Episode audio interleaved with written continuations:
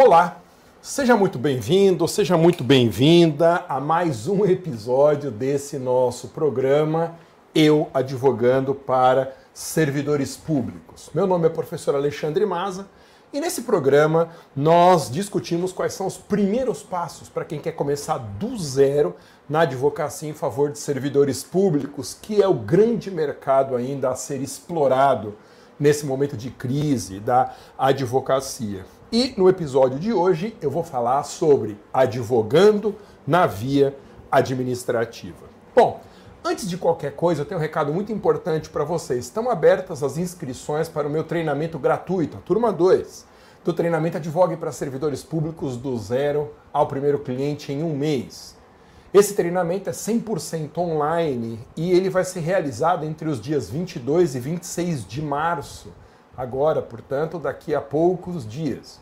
E nesse treinamento eu vou te provar por que, que advogar para servidores públicos é o seu futuro na advocacia. É muito fácil você se inscrever, se matricular nesse treinamento grátis. Se você está no meu Instagram, clica no link que está na minha bio da descrição do meu perfil. Lá você encontra o site para fazer a matrícula grátis e também nas outras redes sociais, onde você pode assistir a esses vídeos aqui, na descrição do vídeo aqui embaixo também tem um link para você fazer a sua inscrição gratuitamente. Então, não perca. Bom, o programa de hoje, o episódio desse nosso programa Eu Advogando para Servidores, que é um programa transmitido toda semana, às quintas-feiras, às 19 horas e 7 minutos, às vezes um pouquinho mais cedo mas esse é o horário padrão. E nós estamos já no quinto episódio. Você consegue assistir todos os episódios anteriores dessa série. Nas minhas redes sociais também estão todos os episódios gravados. Ô Masa, primeira pergunta de todas. Por que, que eu tenho que aprender a advogar na via administrativa, Masa? Bom, advogar na via administrativa é importante, primeiro, porque ninguém sabe fazer é o mercado todinho por ser conquistado ainda. Existem poucos escritórios que sabem atuar na via administrativa, tanto na defesa de servidores como na defesa de contribuintes. Então, é um mercado que está em expansão. Segundo, é legal você saber como advoga na via administrativa, porque a gente pode conseguir mais rapidamente resolver o problema do cliente. O cliente não quer contratar gente para entrar com uma ação judicial. O cliente não quer te contratar porque ele sabe que você é competente. Ele não quer me contratar porque eu tenho títulos e livros escritos. Ele quer a solução do problema dele. É isso que ele quer. E a via administrativa, ela é uma excelente forma da gente conseguir resolver o problema do cliente, em vez de esperar 20, 30 anos na via judicial, às vezes em menos de um ano. Então, essa é a segunda razão pela qual advogar na via administrativa é algo importante. Então, o mercado é um mercado todinho por ser explorado, a gente resolve o problema do cliente muito mais rapidamente. Ah, e como é uma área pouco explorada ainda, é relativamente simples a gente escalar nos casos a gente aprender como que funciona a via administrativa e conseguir fazer uma prospecção ativa de que eu tanto falo aqui nas nossas lives, trazendo para o escritório mais clientes que têm problemas similares aos que nós já atendemos, de modo que eu consiga atender sem muita dificuldade 10, 100, 500, mil clientes com problemas parecidos, porque a petição é a mesma, a instrução é muito parecida, o que eu vou requerer é praticamente a mesma coisa também. Então, isso permite que a gente escale. E escalar é algo fundamental para a gente adquirir estabilidade na advocacia, em vez de ficarmos naquela montanha russa tão comum, né? Às vezes a gente ganha bem, fica rico, fica pobre, fica rico, fica pobre. A gente tem uma estabilidade advogando para servidores públicos é o sonho de muita gente, ai, sem virar refém da profissão porque também não adianta a gente ter uma agenda lotada com clientes ruins e que nos absorvem completamente e a gente não tem tempo para nossa vida pessoal, para cuidar da nossa saúde, para ficar com a nossa família, para correr atrás dos nossos sonhos. Então, por tudo isso, advogar na via administrativa é uma grande opção. Ô Maza, então tudo bem. Você está falando, eu acredito que advogar na via administrativa é bom porque tem mercado, porque resolve mais rápido o problema do cliente, porque é simples da gente escalar, dá para ganhar autoridade também rapidamente, porque é um mercado ainda inexplorado. Ô Maza, mas para eu entender, para eu começar do zero mesmo, conforme você está prometendo aí em todas essas lives, eu quero que você me explique uma coisa muito básica, Maza. Por que, que existe a via administrativa? Você já parou para pensar nisso?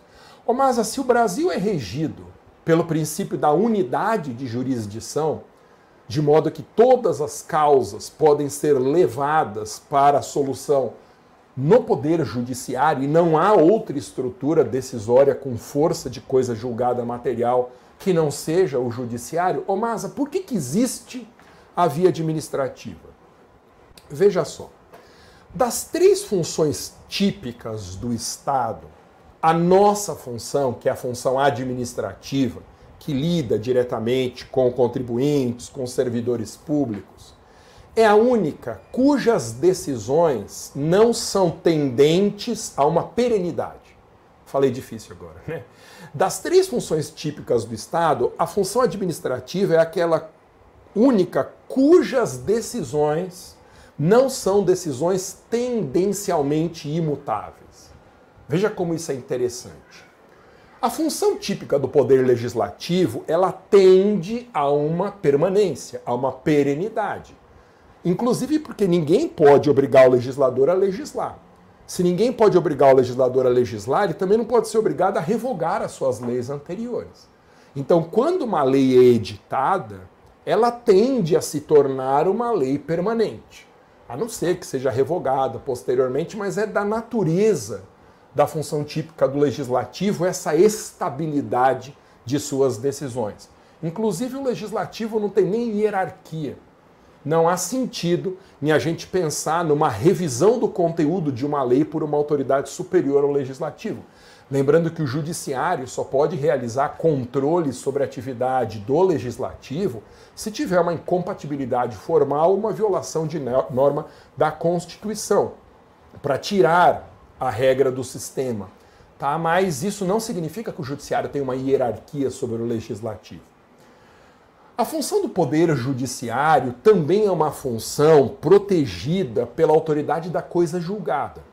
E pela própria natureza da coisa julgada, ela é um mecanismo de estabilização das relações sociais que foram submetidas a uma tutela jurisdicional. É impensável imaginar uma lei fazendo coisa julgada material ou um decreto fazendo coisa julgada material, mas isso mostra que a função típica do Poder Judiciário também é uma função que tende a tomar decisões protegidas pelo ordenamento com uma certa imutabilidade. No Poder Executivo não é assim o que nós chamamos de função administrativa, e aí nós estamos já começando a pensar em processo administrativo. O processo administrativo é o rito pelo qual a função administrativa é exercida. A função administrativa é diferente das outras duas, porque as decisões que são típicas, nós chamamos essas decisões de atos administrativos, eles não têm coisa julgada material, eles não tendem a uma perenidade porque os atos administrativos são expedidos, na maioria das vezes, com um grau de liberdade, com uma avaliação de discricionariedade, em que várias soluções são, em tese, possíveis para a defesa do interesse público. E como a noção de interesse público é muito cambiável, não dá para eu transformar um ato administrativo numa decisão desde já imutável, porque isso pode inviabilizar uma, um controle de interesse público daquelas decisões. Trocando em miúdos, das três funções estatais, a função administrativa é a única que, por sua natureza, está sempre sujeita a controles. Sempre. O professor Celso Antônio Bandeira de Mello chama esse controle permanente sobre a função administrativa de sindicabilidade o princípio da sindicabilidade, as decisões da administração estão sempre sujeitas a uma revisão, a uma mudança no seu conteúdo material. Bom, tudo isso nos aponta para uma realidade interessante. Quando o administrador público toma uma decisão, essa decisão pode ser mudada. Desde que haja um fato novo, mudada por decisão do próprio administrador, mudada por uma ilegalidade. Então, as decisões da administração são sempre revisíveis. E aí é que se encaixa a noção de processo administrativo. Se o gestor público toma decisões que são revisíveis a qualquer momento, é preciso que nós protejamos os que são afetados por essa revisibilidade permanente, protejamos contra decisões que lhes desfavoreçam. Ou seja, eu preciso estabelecer algum jeito de, nesse processo decisório, eu incorporar as manifestações dos afetados e a produção de provas na defesa dos interesses desses potenciais afetados. Isso faz com que seja uma coisa hoje óbvia que as decisões administrativas, quando tomadas ou sujeitas a alguma revisão, elas têm que ter um processo. Justamente para garantir contraditória e ampla defesa aos interessados. O processo administrativo, esse rito que nós chamamos de processo, ele é um instrumento para garantir o contraditório e ampla defesa. Atende a outras coisas também, publicidade, impessoalidade, mas essencialmente é um mecanismo para viabilizar o contraditório e a ampla defesa. E se você pensar bem, não há como você exercer o contraditório e a ampla defesa fora de um processo, fora de um rito. Então, hoje é uma obviedade que as decisões da administração pública têm que ser processualizadas, garantido contraditório e ampla defesa. Então, o processo administrativo é isso. É um rito encadeado de atos que a lei prevê, tendentes a uma decisão final e que oportunizam contraditória e ampla defesa para quem será possivelmente afetado por essa decisão final. Então, é nesse ambiente que nós devemos compreender o processo administrativo. Outra coisa muito interessante é que a administração pública, como a estrutura estatal que exerce a função administrativa, é a única estrutura estatal intrinsecamente hierarquizada. Não existe hierarquia no poder legislativo. E é muito discutível se há hierarquia no poder judiciário uma mera distinção de competências. Mas ninguém discute que o poder executivo, que a administração pública é hierarquizada.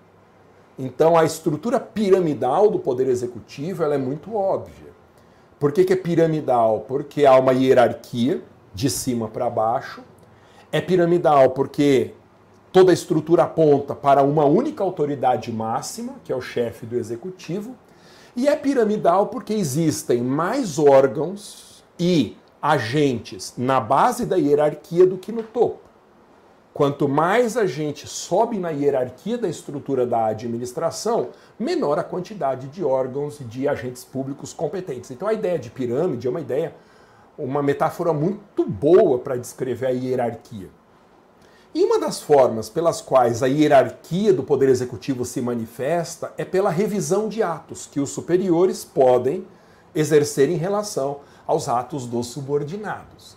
Lembra da ideia de revisibilidade das decisões da administração? Então é isso. Veja que interessante. Quando nós falamos num processo administrativo, nós estamos é, reforçando a ideia de que a administração não está livre para tomar as suas decisões, que ela precisa ouvir os interessados e permitir que eles produzam provas, e também é um dos mecanismos para que as autoridades superiores possam revisar atos, decisões de seus subordinados. Ô Masa, por que, que se fala tão pouco no processo administrativo? Porque a obrigatoriedade de um processo administrativo ela é relativamente recente na história do Estado de Direito no Brasil. Os grandes especialistas sempre enxergaram, sob a égide do Estado de Direito, a necessidade de uma processualização. Mas isso não estava escancarado no texto constitucional. Com a Constituição de 88 isso ficou escancarado. O artigo 5 incisos 54 e 55, ele diz com todas as letras que todas as decisões da administração têm que observar um devido processo legal e que esse devido processo legal, tanto na esfera judicial como na esfera administrativa, tem que assegurar contraditória e ampla defesa. A Constituição não diz que o devido processo é aplicável ao legislativo, ao judiciário deixou de fora o executivo. Não. Qualquer processo decisório, inclusive o do Poder Executivo, depende da observância desse rito, que assegure contraditória e ampla defesa. Então veja que perspectiva interessante. Quando eu faço um requerimento para a administração pública de algo que a lei me assegura, de algo que a Constituição me garante, eu estou nesse requerimento fazendo a instauração de um processo para que a administração se manifeste sobre aquele requerimento. É um mecanismo de controle. Então, vamos pensar em alguns exemplos. Eu sou advogado de um servidor. Esse servidor público sofreu um prejuízo no exercício da função. A Constituição Federal, no 37, parágrafo 6, assegura que sempre que o Estado causar um prejuízo, a vítima tem que ser indenizada. Então, esse servidor ele tem direito ao requerimento de uma indenização. Eu posso pedir isso na via administrativa, porque eu estou requerendo que o gestor público aplique a letra constitucional no meu caso. Outro exemplo. O Código Tributário assegura que o fisco tenha que emitir certidões a respeito da exigibilidade do crédito. Certidões que vão ser necessárias para comprovação de direitos, para uma série de coisas. Se eu preciso de uma certidão, eu vou lá, faço requerimento para que o CTN seja aplicado no meu caso. Para que a própria administração pública, o Poder Executivo, o fisco, aplique o 202 e 203 do CTN, reconhecendo o meu direito, aquele documento, aquela certidão. Então, o processo administrativo ele serve, em primeiro lugar, para a gente fazer pedidos, solicitações, requerimentos para a defesa de direitos assegurados na legislação. O processo administrativo serve também para uma segunda coisa, para a revisão de atos que nos afetam. Lembra, todas as decisões da administração são revisíveis. E como que a administração revisa, revoga, anula seus atos? Pode ser de ofício também, mas por provocação é possível também você instaurar um processo de revisão das decisões da administração.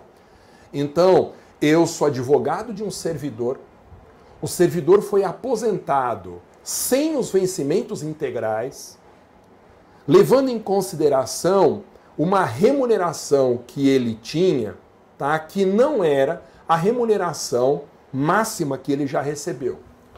É uma emenda constitucional que nem está mais em vigor, ela assegurou que em determinado momento da história da previdência brasileira, os servidores públicos seriam aposentados com os mesmos vencimentos da ativa, desde que ele recebesse esses vencimentos nos últimos cinco anos do nível, dizia a Constituição.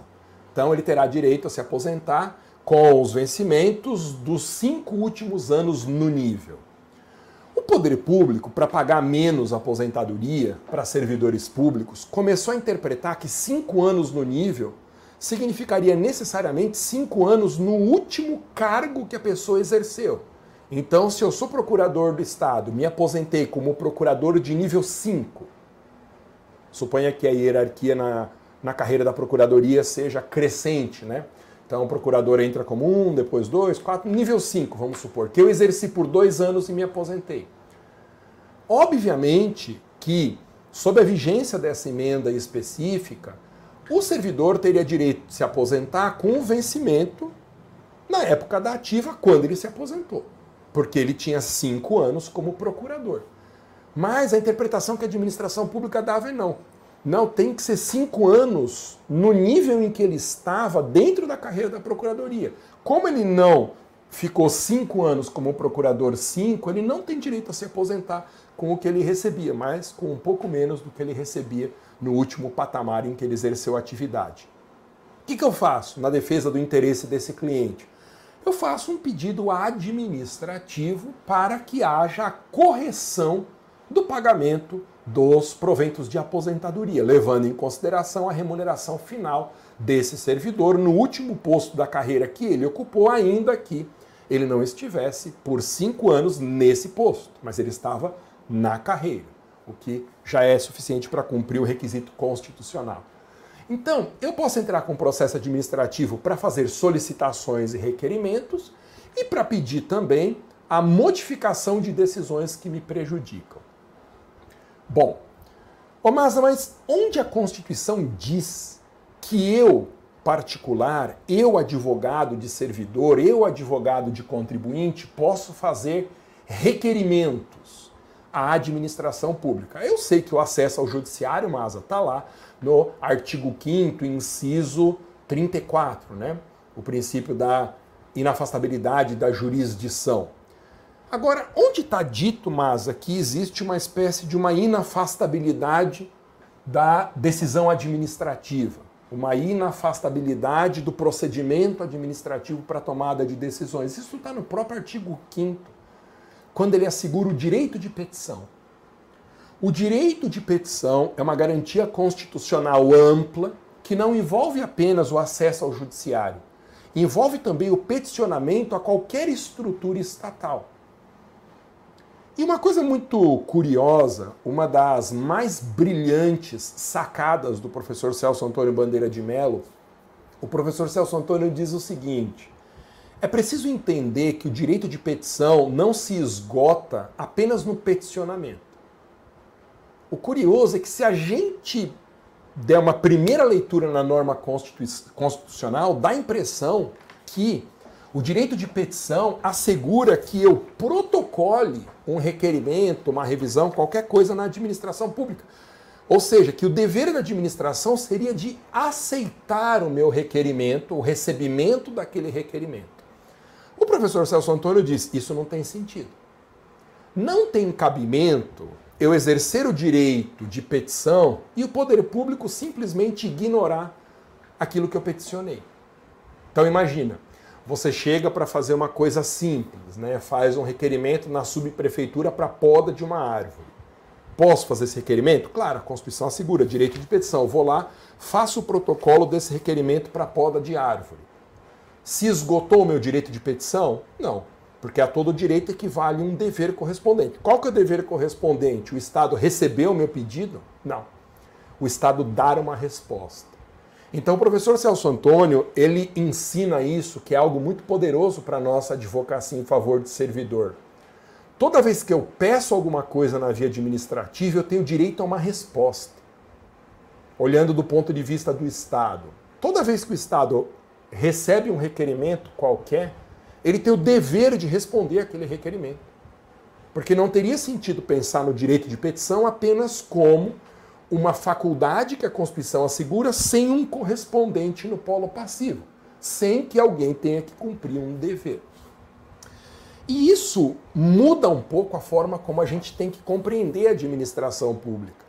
Porque quando a gente faz um pedido de restituição de valores que foram pagos indevidamente pelo nosso cliente, a gente faz um pedido de pagamento de indenização na via administrativa, a gente faz um pedido de conversão de licença saúde em aposentadoria por invalidez, a gente faz um pedido de recebimento de verbas trabalhistas que não foram pagas pelo, pela empresa terceirizada da administração pública. Quando a gente exerce esse nosso direito de petição, a administração tem que processualizar esse recebimento. Ela tem que instaurar um procedimento que culminará com uma resposta. E se essa resposta eu, requerente, considerar que não é adequada, eu posso interpor um recurso administrativo para a autoridade imediatamente superior. Então, o processo administrativo ele tem que ser pensado nessa lógica que envolve o direito de petição, o dever de resposta, a revisibilidade das decisões da administração, a possibilidade de eu pedir uma anulação, uma revogação de uma decisão que me prejudica. Essa é a ideia do processo administrativo. Bom, e aqui vem uma frase forte que eu quero que você guarde. Tudo aquilo que nós pedimos na via judicial para que o Estado cumpra, pode também ser requerido na via administrativa. Então, tudo aquilo que é objeto de um pedido meu na via judicial contra o poder público também pode ser requerido administrativamente. Então, é só você pensar nas ações. Ações em defesa de contribuinte, em defesa de servidor. Eu vou entrar com uma ação de indenização, Masa, porque o meu cliente é um servidor que está atuando em desvio de função. Ele trabalha cinco anos exercendo uma atribuição que é de outro cargo melhor remunerado. Então, na prática, o Estado está enriquecendo ilicitamente as custas do meu cliente, porque está pagando menos pelo exercício da mesma função pela qual o servidor competente ganharia mais. Isso cabe uma indenização é, o caso clássico, oportunidade de desvio de função. Eu posso entrar com uma ação indenizatória? Posso. Se eu posso entrar com uma ação indenizatória contra o poder público, eu posso pedir também essa indenização na via administrativa. Um outro exemplo. O meu cliente, ele tá recebeu uma licença saúde lá e eu quero pelas características da situação do meu cliente que isso se converta numa aposentadoria por invalidez, que é mais vantajosa. Eu posso entrar com uma ação judicial determinando uma obrigação de fazer que converta a licença em aposentadoria? Posso. Se eu posso pedir isso judicialmente, eu posso fazer também esse requerimento na via administrativa. Todos os exemplos que você pensar funcionam assim. Ô Masa, o meu cliente é um servidor e ele está precisando de uma certidão de tempo de serviço, um documento dado pelo poder público que atesta o tempo efetivo de atividade do meu cliente dentro daquela repartição pública. Eu posso pedir isso no judiciário, ação pelo procedimento comum para cumprimento de obrigação de fazer? Sim. Se eu posso pedir isso judicialmente contra o Estado, eu posso também requerer na via administrativa. Ô Masa, mas para quê? Se eu tenho a solução judicial, por que, que eu vou entrar na via administrativa, que as pessoas nem sabem direito como funciona, mas que é uma espécie de um buraco negro dentro da estrutura estatal? Pouco, um tema pouco legislado, tem pouca doutrina também falando sobre processo administrativo, eu não sei direito como fazer. Para quê que eu vou fazer isso, Masa? Por várias razões. Primeira razão da gente usar a via administrativa é que a via administrativa ela é uma solução para várias das objeções que o cliente tem. Lembra, objeção é sempre algum argumento que está na cabeça do cliente, algum obstáculo que o está impedindo de nos contratar. Muitas dessas objeções que a gente examina no programa, nessas lives, né, o programa Guerras Objeções, de quinta-feira de manhã, algumas objeções estão relacionadas com o processo judicial, como custos elevados, demora para receber, morosidade do judiciário, a maldita fila dos precatórios. O cliente chega para a reunião, olha, com esses obstáculos. Às vezes ele diz, às vezes não, ele tem essas objeções. Ah, nós vamos entrar com uma ação judicial, mas se eu perder essa ação, vou ter que pagar o advogado da fazenda, né, os honorários de sucumbência, as custas, tal. Ah, a gente pode entrar com essa ação, mas até decidir, o cliente fala assim, isso vai demorar 10, 15 anos. Ah, doutor, a gente pode até entrar com essa ação, mas se eu cair na fila dos precatórios, nunca mais eu vejo a cor desse dinheiro. Essas objeções, elas podem ser derrubadas apresentando para o cliente a via administrativa como uma solução, uma das soluções possíveis. Veja, o processo administrativo ele é gratuito. Então, mesmo que a gente perca o processo administrativo, nós não temos que pagar honorários da fazenda, custas processuais, ele é gratuito. O processo administrativo, ele é mais célere do que o processo judicial, inclusive porque ele é menos legislado, menos normatizado, não tem aquelas infinitas fases e burocracias que o processo judicial tem e que você conhece tão bem processo administrativo ele é mais célere. Processo administrativo não tem precatório. Eu tenho dito isso e as pessoas ficam muito impressionadas. Não tem precatório, mas quer dizer que se eu fizer uma solicitação de recebimento de valores, se eu fizer uma solicitação de pagamento de indenização e minha solicitação for deferida, não tem precatório, mas não tem. Precatório é uma ordem cronológica, a fila dos precatórios é uma ordem cronológica para decisões judiciais contra a Fazenda. Se a decisão não for judicial, não tem precatório. O artigo 100 da Constituição não se aplica. Não é preciso que haja uma previsão na lei orçamentária de dotação para quitação daquele valor. É possível fazer essa quitação de um valor administrativo às custas do, das verbas orçamentárias que são disponíveis para esse tipo de contingência.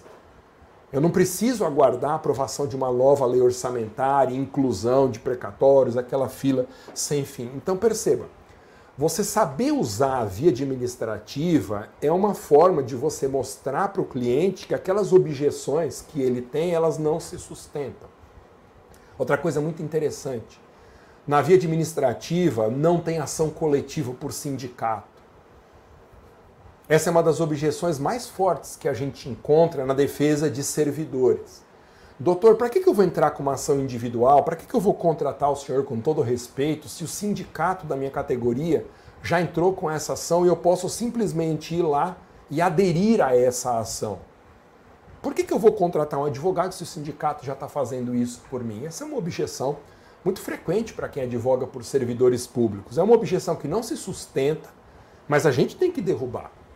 Não espere que o cliente ligue os pontos na cabeça dele. A gente tem que dizer que a ação coletiva é uma roubada, que a ação proposta por sindicato, ela é proposta sim, sem individualizar a situação de cada eventual beneficiário.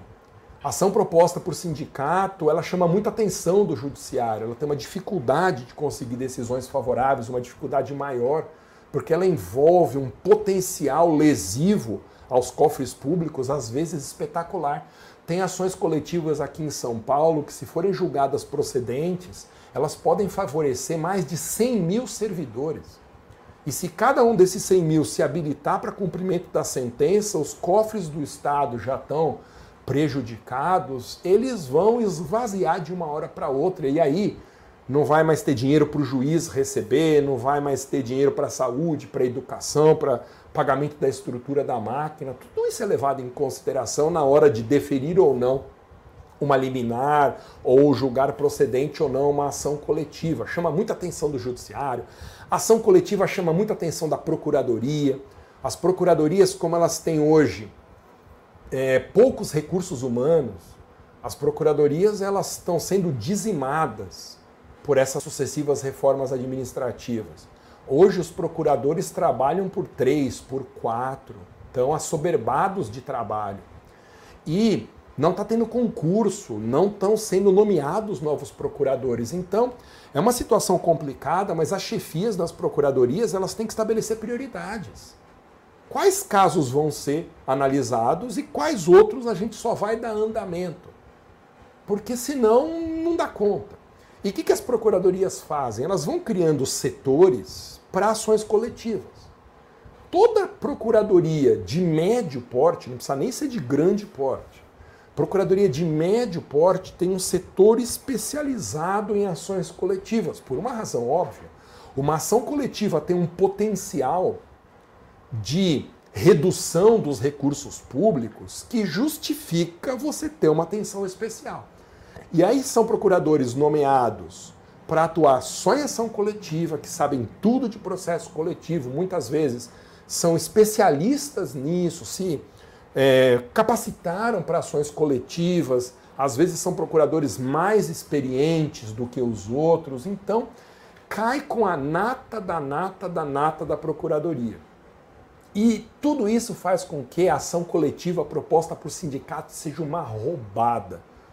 As pessoas acham que estão economizando, o cliente pode vir com essa conversa de que vai custar 10 vezes menos, mas ele tem que perceber, a gente tem que dizer para ele que essa ação é uma roubada. E no processo administrativo não tem. não tem ação coletiva. Então o sindicato, ele não fica ali competindo com o mercado da advocacia não sindical, né, da advocacia individual. Essa é outra vantagem do processo administrativo.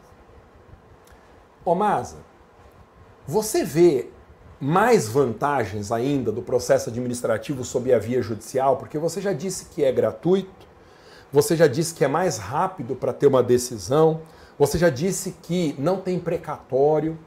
Você vê algumas outras vantagens, mas em a gente advogar na via administrativa? Sim, tem outras vantagens. O processo administrativo ele é regido por um informalismo. Alguns autores vão falar que é um formalismo mitigado, mas a ideia é que o processo administrativo ele é menos rigoroso, ele é menos exigente quanto à forma dos atos e dos requerimentos do que o processo judicial. Então, na via administrativa não tem aquele pesadelo de ficar tendo que acertar o juízo competente, de juntar um mundo de documentos, de cumprir para cá requisito de pré-questionamento, de prova de repercussão geral, de isso, de aquilo, aquela burocracia que faz com que uma ação judicial possa sempre ter algum tipo de vício que permita ao judiciário não julgar o mérito, que a nossa ação judicial tropece em um descumprimento formal. O processo administrativo não tem isso. Quando eu faço, por exemplo, um pedido para revisão de decisão administrativa, a legislação diz que eu interponho esse recurso administrativo de revisão perante a autoridade que tomou a decisão. Olha que interessante. Então, se quem tomou a decisão que está prejudicando o meu cliente foi diretor de recursos humanos da prefeitura X, o meu recurso vai ser endereçado a esse sujeito que pode ser a única pessoa que eu conheço na estrutura da administração, porque foi ele que assinou o ato que prejudicou o meu cliente. E aí veja, a lei do processo administrativo, ela não atribui ao advogado do interessado o ônus de conhecer a estrutura da administração. Experimenta você endereçar uma peça que era para o tribunal na primeira instância, ou mandar para o STF um recurso que seria no TJ ou no TRF. Vai dar um desastre com certeza absoluta. Na via administrativa não é assim. Na via administrativa, eu apresento o meu requerimento para a autoridade que tomou a decisão recorrida e ela que encaminha para quem de direito. Isso desonera, isso desinformaliza, se me perdoe o neologismo, o processo administrativo. Ele é mais desburocratizado do que o processo judicial. Isso é uma grande vantagem, porque nos dá mais espaço para a gente respirar, para a gente se preocupar com conteúdo em vez de uma preocupação com a forma. Outra vantagem muito interessante do processo administrativo sobre o processo judicial. Como o processo administrativo é muito pouco usado ainda no Brasil, a quantidade de processos administrativos é infinitamente menor do que a quantidade de processos judiciais.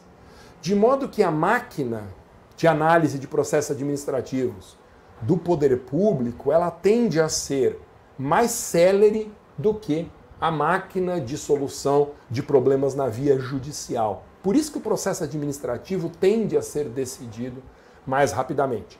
Claro, não é que o poder público tem o dever de deferir o que eu estou pedindo. Claro que não. Mas ele tem o dever de dar uma resposta ao que eu estou pedindo. Não é porque eu faço requerimento para pagamento de uma indenização na via administrativa que o direito obriga o gestor público a me indenizar. Não, não é isso. O gestor público está obrigado a dizer sim ou não para o meu requerimento. E a partir daí, eu faço o que eu achar mais conveniente. Se eu tive julgado procedente o meu pedido na via administrativa, está resolvido o meu problema. Se meu pedido foi denegado, eu sempre vou poder recorrer ao judiciário. Então, o uso da via administrativa não cria nenhum obstáculo para o cliente, nenhuma dificuldade extra, não há nenhum risco de depois perder o prazo para a via judicial. Então, enumerando aqui as vantagens da via administrativa sobre, sobre a via judicial, ela é mais barata, porque não tem custas, né? ela é gratuita. O recebimento de indenizações ou valores devidos é sem precatório. O processo administrativo é resolvido mais rápido, inclusive porque tem um limite máximo de três instâncias, o que na via judicial não existe. Processo administrativo, se der errado, ou seja, se meu requerimento for indeferido, nós ainda assim podemos ir ao judiciário, mas o contrário não é verdadeiro. Se a gente tiver o nosso pedido indeferido no judiciário, a gente não pode fazer o requerimento administrativo para a mesma coisa depois. Então, primeiro a gente tenta na via administrativa, se der errado, ainda tem o processo judicial.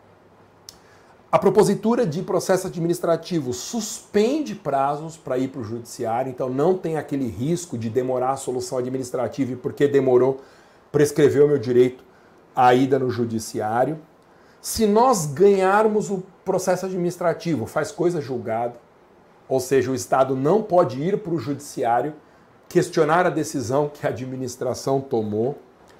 Se nós perdermos as, a, o processo administrativo, nós podemos ir para o judiciário, então perceba que há uma espécie de um desequilíbrio de direitos. Quando o Estado perde o processo administrativo, ele não pode ir para o judiciário. Quando a gente perde o processo administrativo, a gente ainda pode ir para o judiciário. Tá? Então essas são, além de todas essas, né, o informalismo também. Essas são as grandes vantagens do processo administrativo. Ô Masa, mas eu que estou começando do zero, que quero dar essa virada na minha advocacia, atender servidores públicos, usar a via administrativa se for o caso. Ô Masa, como que é a estrutura de uma peça no processo administrativo? Como que eu faço um requerimento, mas um pedido de indenização, um pedido de revisão de decisão, um pedido para anular uma decisão que prejudicou meu cliente, um pedido de revisão de indeferimento de algo, um pedido de certidão. Como que eu faço, Masa? Porque na via judicial a gente sabe, né? Na faculdade, mal e porcamente, nós somos ensinados a fazer uma petição inicial. Mas a petição inicial é endereçada a uma autoridade jurisdicional. Agora, na via administrativa, mas eu não sei nem como começa. Pois é. Como a via administrativa ela é marcada por um informalismo ou por um formalismo mitigado, dependendo da linguagem usada pelo autor, não existe uma estrutura obrigatória para a petição. Não existe. O que nós fazemos na prática, porque isso facilita a nossa vida, é utilizar uma espécie de um esboço de uma petição inicial, adaptando para a via administrativa, mas é muito mais leve, é muito mais simples e desburocratizado. Se você quiser pegar uma petição inicial e adaptar a um pedido de requerimento, de recurso administrativo, de revisão de decisão, de expedição de documento, de qualquer coisa assim, é muito simples. Você pega uma petição inicial modelo, troca o endereçamento, claro que não vai ser dirigido a um juiz de direito, mas você vai dirigir a autoridade administrativa que tomou a decisão que você quer questionar. Então, se um fiscal da Receita lavrou um auto de infração, eu vou interpor o recurso perante o fiscal da Receita e ele que encaminha para a autoridade competente para análise. Perceba que a legislação atribuiu o ônus do encaminhamento para a autoridade que tomou a decisão, o que não acontece no judiciário. Se a gente errar o encaminhamento da petição inicial, você sabe as consequências que isso traz para a causa, para a gente e para o nosso cliente. Então eu endereço para a autoridade, ela própria, né, que tomou a decisão recorrida ou que era competente para decidir e não decidiu. Interessante, a gente não usa o excelentíssimo senhor doutor, né? Porque a autoridade administrativa, ah, não tem essa de excelentíssimo. Excelentíssimo senhor doutor é juiz. A autoridade administrativa manda um ilustríssimo lá e tá bom demais. Aí, no parágrafo de preâmbulo, a estrutura também é muito simples. Mais simples que na via judicial. Eu tenho que fazer a qualificação completa do meu cliente, obviamente, mas o processo administrativo, ele não tem propriamente uma outra parte. Então, eu não preciso nem me preocupar em fazer uma qualificação ou indicar corretamente quem seria, entre aspas, o réu do processo administrativo. É um parágrafo de qualificação que precisa cuidar dos dados do nosso cliente, do requerente. A outra parte, meio que não existe ou ela está subentendida, eu não tenho necessidade de me preocupar com a qualificação da outra parte, endereço para intimação, nada disso. O processo administrativo, as peças seguem os articulados, como na peça judicial, né, aqueles blocos lógicos. Então, é sempre bom começar com uma narrativa dos fatos. Nunca vai ter necessidade de preenchimento de pré-requisitos, demonstrar competência, demonstrar que tem pré-questionamento, demonstrar que não sei o que lá. Não existem essas preliminares em requerimentos administrativos, ou pelo menos não se usa colocar preliminares como regra. A narrativa da, do fundamento jurídico é muito parecido com uma petição inicial, não tem liminar, não tem tutela, então a gente não se preocupa com aqueles requisitos, né?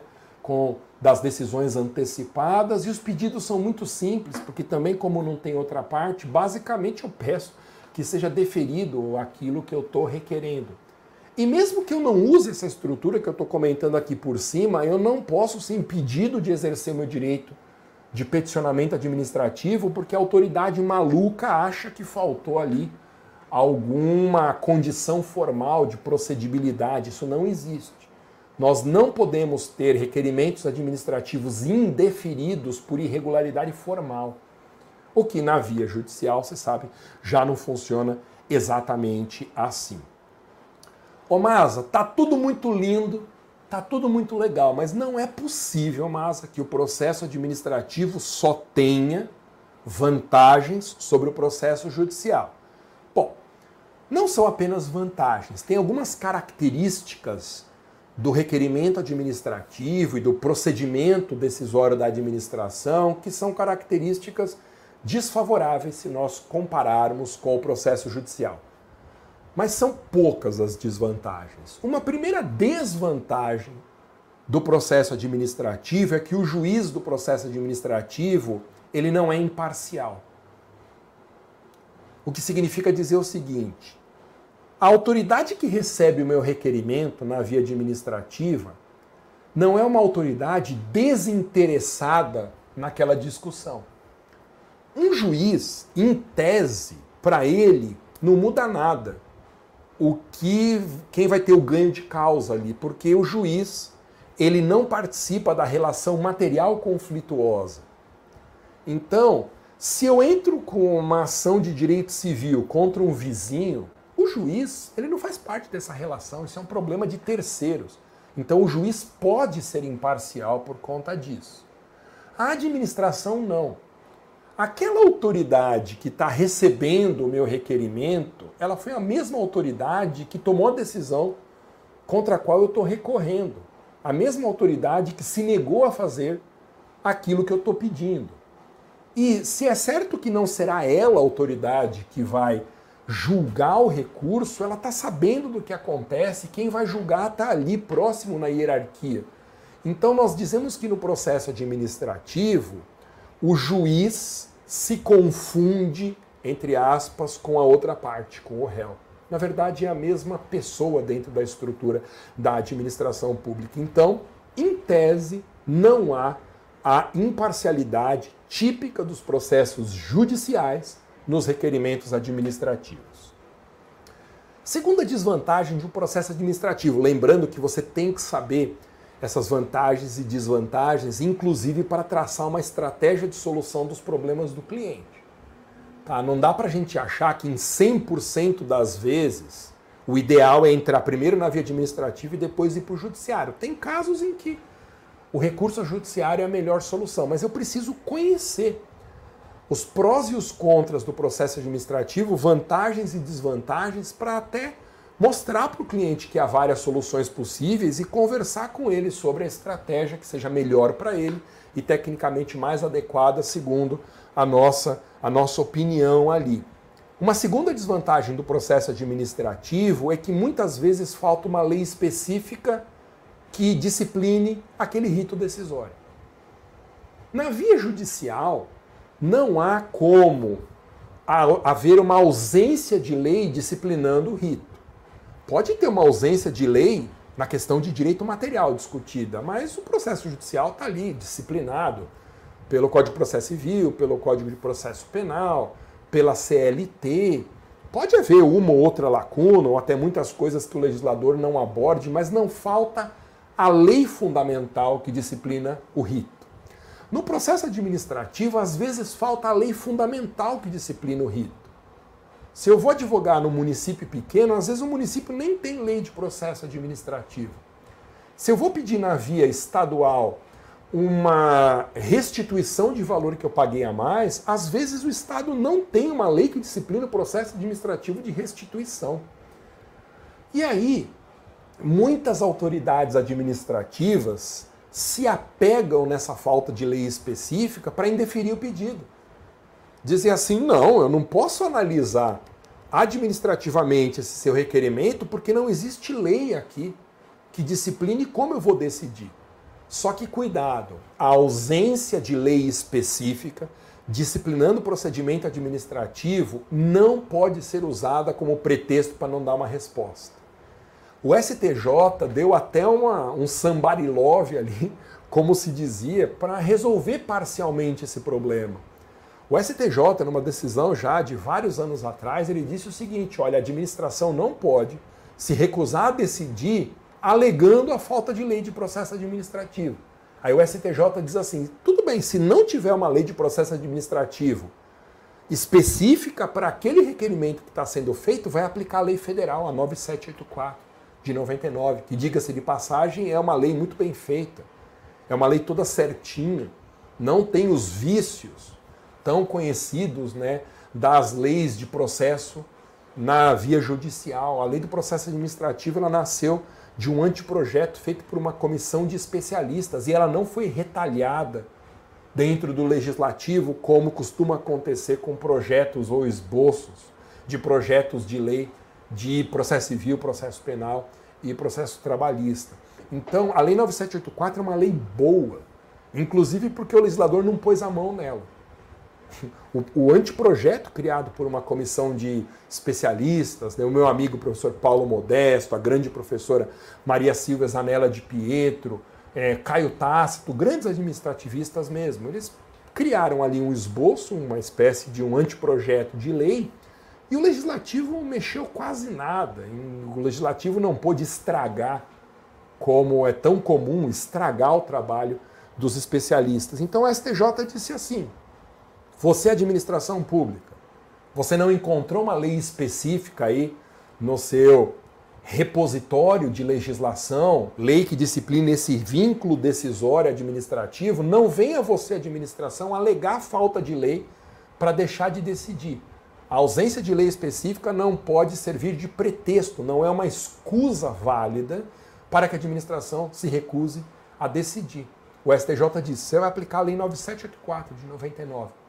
Então, quando eu faço um pedido administrativo no município pequeno, ah, você não tem lei, município? Siga a Lei 9784 de 99. Então, trate de observar o procedimento ali, inclusive com os prazos fixados para tomada de decisão e com a recorribilidade que a lei do processo administrativo federal disciplina tão bem. Estado, eu estou pedindo uma restituição na via administrativa. Estou pedindo administrativamente que você me devolva o dinheiro que eu paguei indevidamente ou a mais.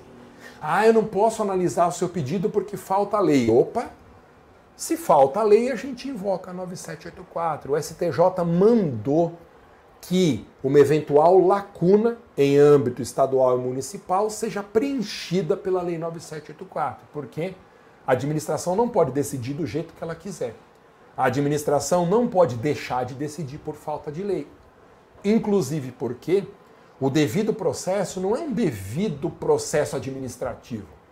Não é um devido processo judicial. O devido processo é um devido processo legal. O que significa dizer que quem define o passo a passo da decisão não é o próprio gestor conforme ele vai decidindo. Não é o próprio juiz conforme ele vai julgando, embora às vezes isso aconteça. Mas quem define o passo a passo do processo decisório tem que ser o legislador, senão a Constituição não teria no artigo 554 diz, dito que é um devido processo legal. E sempre na administração pública, a lei se coloca acima da vontade do gestor. O gestor público ele é um escravo da lei. Ele não pode dar um passo para o lado mesmo que ele ache que esse passo seja uma solução melhor do que a estabelecida pela lei, e ele escolher o caminho a seguir. Portanto, todo o procedimento decisório da administração pública está previamente definido e definido por alguém que está acima da autoridade que vai executar esse processo, que vai presidir o processo, que vai realizar a tomada de decisão, que é o próprio legislador. Perceba, está tudo bem orquestrado para que você advogue para servidores públicos, inclusive na via administrativa. As pessoas têm medo de advogar para servidor público porque fica achando que é difícil, porque fica achando que não domina o procedimento, que as causas são muito complexas. Lembra? Nós é que vamos escolher as causas em que advogamos, não é a causa que vai nos escolher. Nós vamos escolher o cliente, não é o cliente que vai nos escolher. Nossa, Masa, mas isso é um milagre. Me conta como que se faz isso, porque na minha vida é o cliente que me escolhe. O que aparecer lá porta dentro do escritório eu atendo, inclusive porque eu não consigo, nesse momento de crise, não consigo, Masa, dispensar cliente. Não é milagre nenhum, é uma estratégia, é uma forma nova de fazer prospecção que nos faz retomar o controle da nossa atividade profissional a advocacia ela não vem sendo controlada pelo advogado, o advogado é que vem sendo controlado pela advocacia. Então, por uma pressão financeira, a gente acaba pegando qualquer caso que vem para o escritório. E isso custa muito caro no médio e no longo prazo. Nós acabamos reféns de clientes insuportáveis que não têm a menor noção que nós temos a nossa vida extra, a advocacia, e já pegamos o caso, muitas vezes já recebemos e nem teria como a gente se livrar daquilo, e isso vai nos amarrando, isso vai nos escravizando, de modo que a advocacia vira uma angústia na nossa vida. A profissão com a qual a gente tanto sonhou e que foi descrita como uma vida de glamour, um mar de rosas, desde quando a gente optou pela faculdade de direito, ela acaba se revelando uma atividade frustrante Muitas vezes a gente não quer advogar em direito de família, mas só aparece caso de direito de família, eu preciso advogar em alguma coisa, senão eu não pago minhas contas. Oh, mas eu não aguento mais a advocacia trabalhista. Mas se aparecer lá um reclamante, eu não tenho condição financeira, Masa, de dizer assim, olha, procure um colega que eu vou encaminhar aqui seu processo. E isso faz com que não haja mais na vida da maioria dos advogados uma fronteira que separe a atividade profissional da vida privada. E aí, quando isso acontece, muitos de vocês devem estar sentindo na pele isso. A nossa vida pessoal começa, se me perdoem a expressão, aí para o saco. A prioridade que não deveria ser a nossa profissão passa a ser a profissão por uma questão de sobrevivência. Nós que precisamos, em primeiro lugar, cuidar da nossa saúde, prioridade zero, que eu aprendi recentemente. Para mim, a prioridade zero era cuidar da família, mas se a gente não cuida da nossa saúde, a gente não vai nem estar tá vivo para cuidar da família. Então, prioridade zero é cuidar da nossa saúde. Como que a gente cuida da nossa saúde, faz exercício alimentação saudável, se a gente é escravizado por clientes insuportáveis? Depois, se nós cuidamos da nossa saúde, a gente cuidar da nossa família das pessoas que nos criaram, das pessoas que a gente escolheu para viver do nosso lado, dos nossos filhos, que afinal de contas não pediram para nascer e a nossa maior responsabilidade para quem tem. E atrás também de nossos sonhos, né? Tem que ter espaço para a gente olhar para frente e fazer sentido a nossa jornada na advocacia, para a gente viajar assim que possível, né? Deus queira que muito rapidamente, para a gente investir em capacitação, para a gente fazer mestrado, doutorado, se for um sonho nosso, às vezes até cursar uma outra faculdade, ler. Hoje em dia a gente não consegue nem ler mais por falta de tempo. Então a gente precisa ter espaço na nossa vida para correr atrás de outras coisas que deveriam ser o objetivo principal e a advocacia o meio para a gente atender esses, chegar nesses objetivos, em vez de ser o contrário, nossa vida inteira girando em torno de uma profissão que nem mais está remunerando dignamente. Então, perceba, nós temos que retomar a rédea da nossa carreira. E isso é possível se a gente usar as mídias sociais e a internet para fazer prospecção de clientes. Dá uma sacudida, esse negócio de ficar esperando o cliente ligar, o cliente tocar a campainha, isso acabou. Isso não era na advocacia 1.0 antes da internet. Funcionava lá muito bem para algumas pessoas de sobrenome famoso, muito bem para quem herdava escritório da família ou um ou outro iluminado que, que conseguia é, deslanchar na advocacia começando do nada, mas hoje em dia não é mais assim. Hoje em dia o cliente está no celular. Não adianta procurar o cliente na rua, procurar o cliente no shopping, procurar no mercado, procurar no meu condomínio, o cliente está no celular olhando para o celular igual cada um de nós, nessa estranha vida moderna, dirigindo olhando para o celular. O motorista, o, o, o motociclista, né, o entregador, a palavra que me fugiu é essa, o entregador de quem pede comida em casa, tá dirigindo lá a moto dele olhando para o celular. As pessoas estão andando na rua olhando para o celular, batendo a cabeça no poste, sendo assaltados porque não estão prestando atenção no entorno. A gente senta para jantar, Cada um da família tá no celular com a cara enfiada e eu sou o primeiro a reconhecer essa minha falha, mas esse é o mundo em que a gente vive. Se o cliente está no celular, a gente tem que fazer prospecção ali dentro do celular.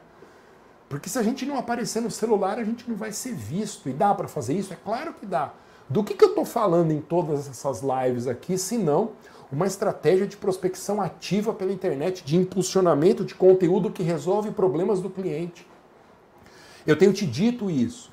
Nós temos que procurar clientes que têm problema, mas não sabem que tem o problema. O sujeito que é servidor, mas não está sabendo que tem dinheiro de PASEP, que é dele e que ele não levantou.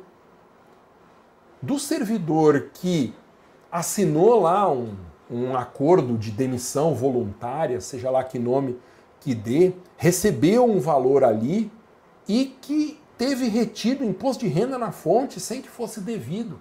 Esse dinheiro físico roubou dele, ele tem direito de receber esse valor. Isso é um dinheiro roubado.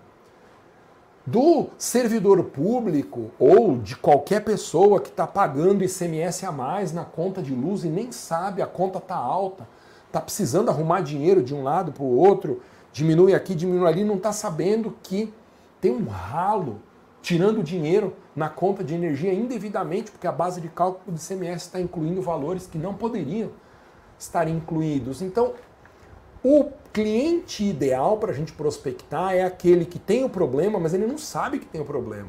E por que, que esse é o cliente ideal? Porque ninguém vai atrás dele. Todo mundo quer oferecer serviço para quem está procurando serviço. Eu quero oferecer meu serviço de advocacia, oferecer, modo de dizer, né, que a gente não pode sair oferecendo, mas você entendeu, né? Eu quero prospectar o servidor público que sabe que tem um valor a receber de PASEP e que foi afanado desse valor, porque aí é mais fácil de assinar o contrato, é mais fácil de eu achar, isso está errado. Todo mundo está indo atrás do cliente que procura a solução. Para cada cliente desse no mercado, tem 200 advogados atrás dele. O que as pessoas não perceberam é que é 100 vezes maior o mercado de clientes que tem o problema, mas não estão sabendo que tem o problema. Ninguém vai atrás desse. Porque os profissionais acham que dá muito trabalho encontrar essa pessoa, informar, não sabem como fazer. O impulsionamento de conteúdo na internet por nós advogados, desde que não prometa resultado e não ofereça diretamente o serviço, esse impulsionamento ele é de conteúdo útil para a solução de problemas que a pessoa não sabe que tem, mas tem. E como que eu acho essa pessoa? Impulsionando conteúdo pelas redes sociais abrindo uma conta comercial no Facebook, no Google, no Instagram, na rede que você quiser. E por meio dessa conta publicar conteúdo de solução de problemas e na hora que for patrocinar o impulsionamento desse conteúdo, dizer para a ferramenta: eu quero que você entregue esse conteúdo para indivíduos que pagam conta de luz.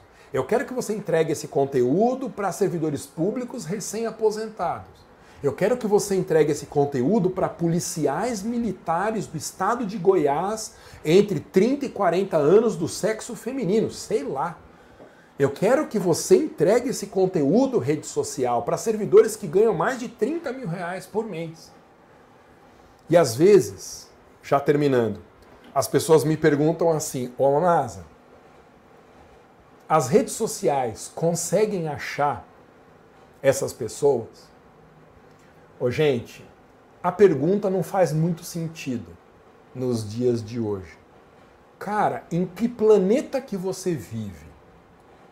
Quando você abre o celular, aparece anúncio de uma coisa que você nem procurou, de uma coisa que você sobre a qual você conversou com um amigo. Vai dizer que você nunca passou por essa experiência. Cara, eu passo por isso o dia inteiro, eu tenho certeza que você passa. Eu tô com meu celular de lado, conversando com um amigo aqui do prédio, e fala assim: "Nossa, eu sou louco pela cultura dos samurais". E eu vi que tem lá no bairro da Liberdade, aqui em São Paulo, uma série de, de produtos relacionados a isso, é muito legal. Aí eu pego meu celular e aparece anúncio do quê? Anúncio de estabelecimentos na Liberdade que vendem itens relacionados com os samurais. Aí você vai dizer assim: o que, que é isso? É uma coisa do outro mundo? Isso daí é uma coincidência enorme. Cara, isso é impulsionamento de conteúdo. As redes sociais sabem mais da gente do que a gente mesmo. Quem duvida disso, vá se informar. Vá atrás de documentários do Netflix. Vá atrás de cursos que explicam isso. Vá atrás de qualquer coisa, dá uma gulgada. As redes sociais sabem mais da gente do que a gente. Então, você perguntar para mim se o Facebook consegue achar o perfil do cliente, cara, ele consegue descobrir coisas dentro de mim que eu nunca exteriorizei, mas que são a pura expressão da minha vontade. É óbvio que ele acha quem é servidor, quem paga conta de luz, quem está inadimplente, quem mora em Goiás, quem é homem, quem tem interesse em samurai, quem gosta de futebol, quem torce para o Corinthians, quem tem iPhone, quem prefere o Samsung, quem andou na Avenida Paulista antes de ontem, quem não sai de casa em Goiânia há três anos. Cara, as redes sociais entregam o conteúdo impulsionado para quem você quiser e atender aos requisitos que você estabelecer ali na hora de contratar o impulsionamento. Sabe quanto custa impulsionar conteúdo nas redes sociais? Sete reais por dia. Sete reais por dia, o valor mínimo de investimento em Facebook, Instagram no impulsionamento. Não é possível não é possível que a gente não tenha sete reais em um dia para fazer impulsionamento. Sete reais por dia dá no final do mês, ai meu Deus, 210 reais, vai. Se eu não errei a conta e se vocês perdoarem a minha, é, digamos assim, incapacidade absoluta para as contas, vai, 210 reais. Sabe quantas pessoas são atingidas por um conteúdo impulsionado nosso quando a gente paga 210 reais para o Facebook ou por Instagram em um mês, entre 16 mil e 40 mil pessoas, que não são pessoas quaisquer, são as pessoas que eu quero que recebam. Pessoas que estão na minha cidade, pessoas que são servidoras públicas, que têm o problema X, que têm a preferência Y, o gênero tal, a faixa etária X, a capacidade econômica Y. Não existe um meio mais eficiente e de maiores resultados para a gente conseguir fazer prospecção de clientes do que impulsionando conteúdo. Então, nos meus cursos de advocacia, tem lá um módulo todo especial que ensina como fazer isso. Não estaca zero. Seu mas eu não tenho nada. Eu não tenho nem rede social, mas o que, que eu faço? Eu vou fazer? O que, que eu faço, mas eu não sei fazer um banner, eu não sei escrever o conteúdo informativo eu mesmo escrevo, o que, que eu faço, Marta? Como que eu programo essa conta? Eu mesmo que vou programar, eu contrato alguém. Tudo isso é explicado nos meus cursos de advocacia, mas saiba que existe. Primeiro, saiba que esse sistema existe de impulsionamento. Segundo, saiba que ele não viola regras éticas da OAB, desde que a gente cumpra né, os dois pilares fundamentais, que é não prometer resultado e não fazer oferecimento direto de serviço. Saiba que existe que não descumpre regras da OAB e que é incrivelmente eficaz. Você pode não decidir meter a mão na massa agora, Mas deixa isso no seu radar, porque uma hora, quando você estiver andando na rua e houver uma oferta de um pão que você sonhou que você queria comer na padaria X, vai cair a sua ficha de que a gente pode fazer exatamente a mesma coisa com a nossa prospecção de clientes. A gente pode escolher o cliente, a gente pode escolher a causa, impulsionar conteúdo só numa causa em que a gente tenha segurança, uma causa que tenha potencial de escalar. Uma vez que você vê isso, você não pode mais desver. Você pode nem fazer agora as coisas que eu estou te dizendo, mas não tem como você voltar no tempo e deixar de assistir a esse conteúdo aqui.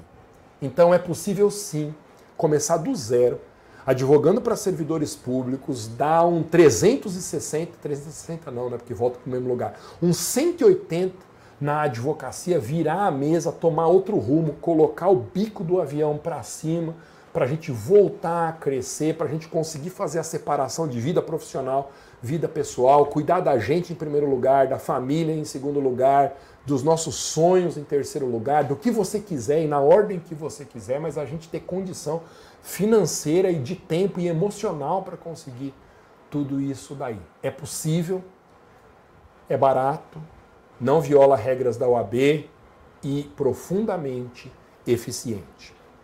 Tenho um recado para você. Eu vou dar um treinamento grátis, a segunda turma do meu treinamento Advogue para servidores públicos do zero ao primeiro cliente em um mês. Essa turma ela é para uma capacitação gratuita, 100% online, vai acontecer entre os dias 22 e 26 de março, aqui ó, nos próximos dias. E eu vou te provar por que, que advogar para servidores públicos é o seu futuro na advocacia. Para você se inscrever é muito fácil, se você está no Instagram, entra lá no meu perfil, professor Maza, na minha bio, como se diz, né, a descrição do perfil, tem um link lá para você fazer a inscrição é, gratuitamente. Ainda vai receber um presente que eu te mando por ter se inscrito. Se você assiste essa postagem em qualquer outra rede social minha, em todas as redes sociais eu sou Professor Maza, você digita lá Professor Maza, eu vou ser a primeira ocorrência. Em todas as outras redes, se você olhar aqui na descrição desse conteúdo, tem um link também para a sua inscrição gratuita. Acorda para essa nova forma de fazer prospecção. As redes sociais são uma onda gigante que, se você olhar para trás, ela já está próxima de você. Você tem duas opções. Ou você surfa nessa onda e vê até onde ela pode te levar, ou fica esperando para ver a onda arrebentar nas nossas costas. São as duas opções. Não dá para a gente passar incólume a uma onda de 80 metros de altura que está a pouca distância das nossas costas ali na praia.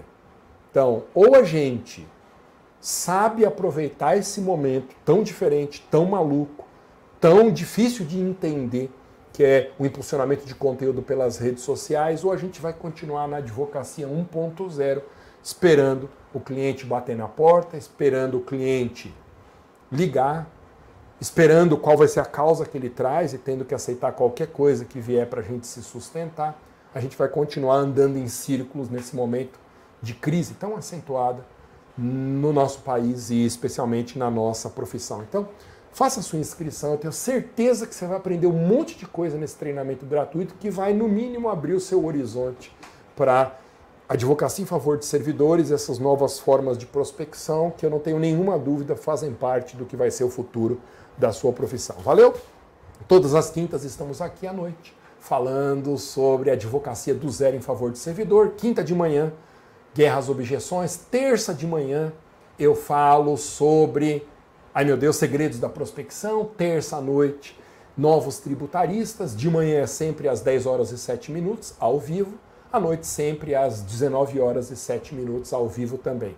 Todas essas lives ficam gravadas e você consegue recuperar todos os episódios anteriores pelas minhas redes sociais. Seja se você quer assistir em vídeo, seja se você está ouvindo esse podcast ou se você está lendo esse conteúdo nos meus blogs ou no aplicativo Medium.